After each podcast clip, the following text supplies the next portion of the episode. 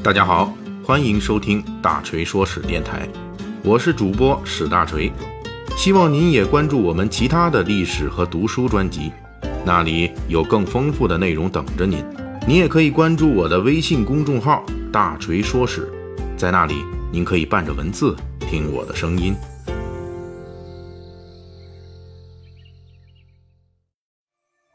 大锤的《水浒传》细节解密系列啊，目前的收听量已经突破百万次了啊！非常感谢各位听友和读者们的一直以来的鼎力支持。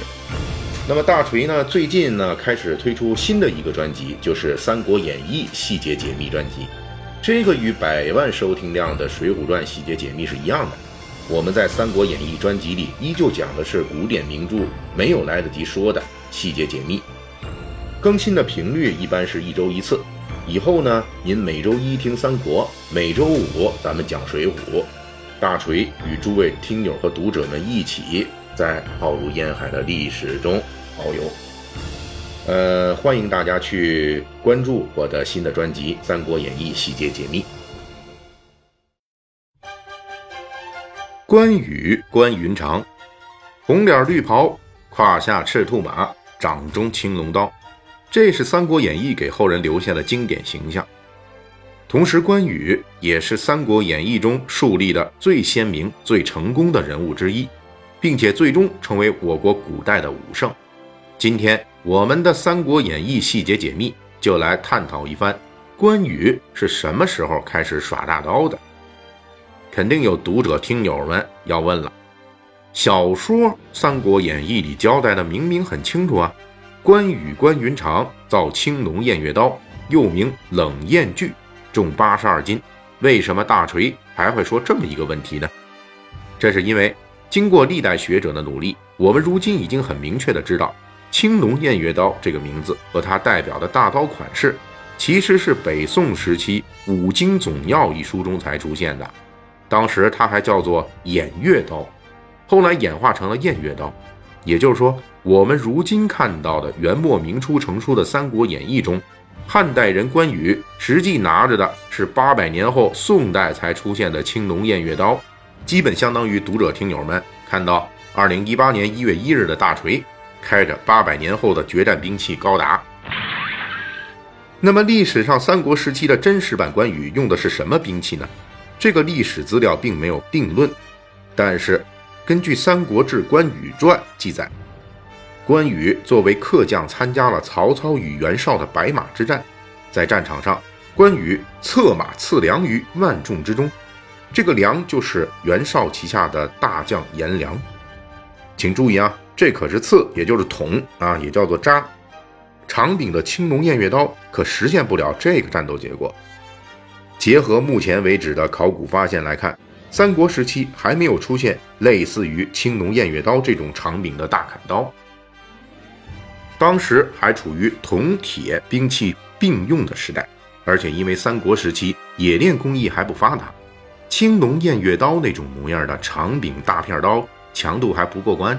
关羽如果真的拿着青龙偃月刀在马上冲击敌人，那结果如果不是刀折断了，就说明他真的是穿越了。到目前为止，大部分学者认为，历史上的关羽既然是骑马刺死了袁绍的大将颜良，关羽很可能使用的是汉代经常使用并且目前有出土实物的骑兵主战兵器长矛。而且还有史学家认为，历史上关羽使用的长矛很可能是类似张飞的那种丈八蛇矛，或者是纪灵的那种三尖两刃刀一类的长柄兵器。因为这才是那时候大部分骑兵武将常用的兵器。当然了，从历史资料来看，关羽在那个时候也可能是用刀的。南北朝时期，陶弘景所著的《古今刀剑录》一书中就说过了：关羽采都山铁炼制，得到两把锋利的宝刀。关羽在这两口宝刀上面刻上了“万人”二字，以彰显自己的勇武。等到吕蒙偷袭荆州，关羽战败后。不想让这两柄宝刀落入敌手，于是将宝刀扔进江水之中。不过，从目前的学者研究来看，这两口宝刀即便存在，也很大可能是佩刀随身携带，而不是关羽的主战武器青龙偃月刀。这里大锤再多说一句，古代其实还有一种说法，就是认为关羽使用的是剑。而且有这种看法的人都出现在小说《三国演义》之前。同样是古今刀剑录，说刘备也在三国时期采金牛山铁，炼制了一批宝剑，其中一把就送给了关羽。唐代人郎世元曾经做过一首诗，因为这首诗是描述他在关羽祠堂附近送别朋友，因此诗里面专门写道：“关羽是走马百战场，一剑万人敌。”也就是说，到目前为止，无论哪一种解释，历史上的关羽都是不可能使用青龙偃月刀的。在本文开头，大锤就已经提到了，青龙偃月刀正式出现是在北宋年间，五经总要列举了八种刀，其中就有偃月刀。不过，这种青龙偃月刀即便出现，也不是给历史上的关羽使用的。准确的说，这种青龙偃月刀就不是给人拿来打仗用的。虽然成书于明朝末年的《三才图会》称青龙偃月刀是马上第一刀，是骑兵将领耍起来威势最强的武器，但是青龙偃月刀实际上更多是一种仪仗兵器，基本上很少参加战斗。从它诞生的北宋年间开始，青龙偃月刀的主要持有者都是仪仗队，举着这种大刀来吓唬周围观众的。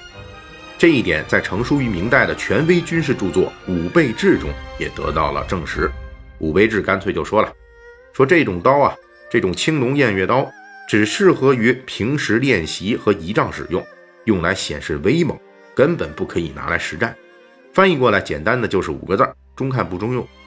即便是到了清代，青龙偃月刀已经很流行了，甚至在武举考试中都有这样一项考核。不过其主要用途也是。用来演练气力，而不是真的耍起来来劈人的。青龙偃月刀不能用来配给真实的武将拿来阵前玩耍，这个遗憾的事实并不全是坏事。有一个人就很需要，也很适合耍这一把中看不中用的青龙偃月刀，此人就是正在宋元时期逐渐被神化的武圣关羽。他不是历史上那个真实的关羽，而是经过唐宋时期的不断地位上升。正在成为神将和武圣的那个神仙关羽，对于古人来说，这是一个非常好理解的逻辑。不是说人类耍不动青龙偃月刀吗？那么好了，成为武圣神仙、勇力无敌的关羽行不行？当然就行了嘛。神器青龙偃月刀当然要配神将关羽嘛。关羽耍得动的，当然人类就耍不动了吗？